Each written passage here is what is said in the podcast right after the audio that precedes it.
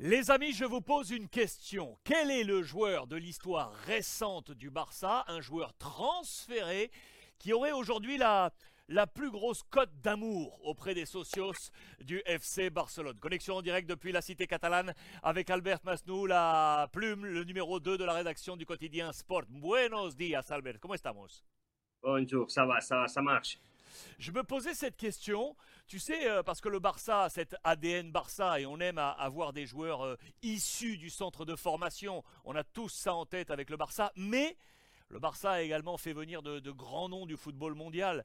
Euh, dans l'histoire récente, quel est ce transfert venu de l'extérieur qui a encore aujourd'hui la plus grosse cote d'amour? Quel est le mec que vraiment les, les socios du Barça adorent, Albert?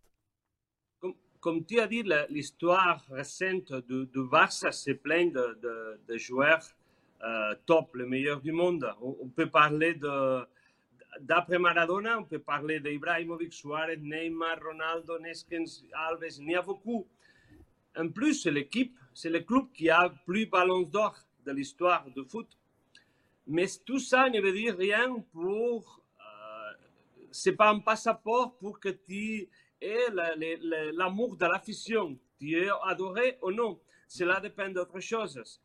Pour moi, il, si c'est pas facile de faire un joueur. Pour moi, il y a un top 5 Ah, que c'est le, le- le plus aim- aimé dans l'histoire récente du, club. C'est un Risto Stoikov, c'est quelqu'un passionné, c'est quelqu'un qui a, qui a donné un super rendement et qui, est, qui a été très aimé pour l'afición, pour comme il, comme il l'était. Euh, si fou, mais alors si, si imprévisible. Mais c'est quelqu'un qui a encaissé très bien dans le, le cœur de l'afición. L'autre, c'est Ronald Koeman, qui a donné le ballon- la, la- la- la première Champions. euh, Copa d'Europe, 1992. Coupe d'Europe. Le coup franc face à la Sampdoria. Ouais. Et après, pour moi, c'est pour moi c'est le numéro un que c'est Luis Enrique.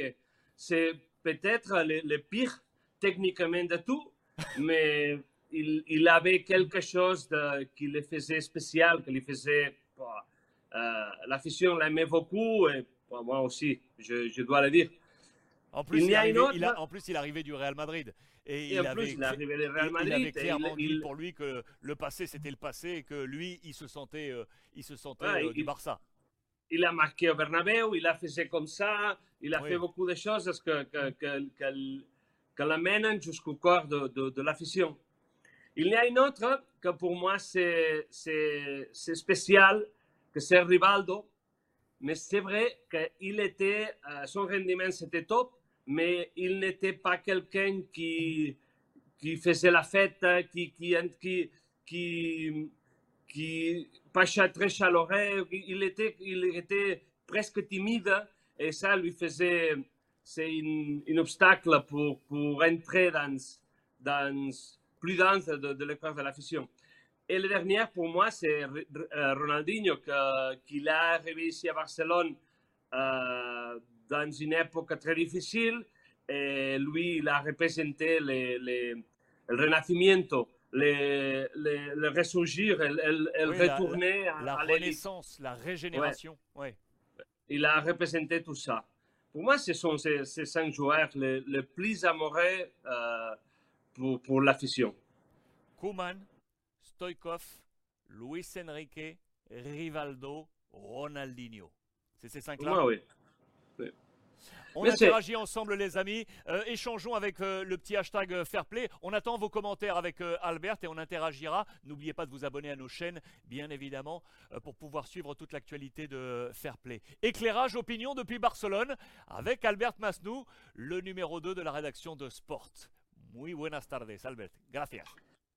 Bon après-midi.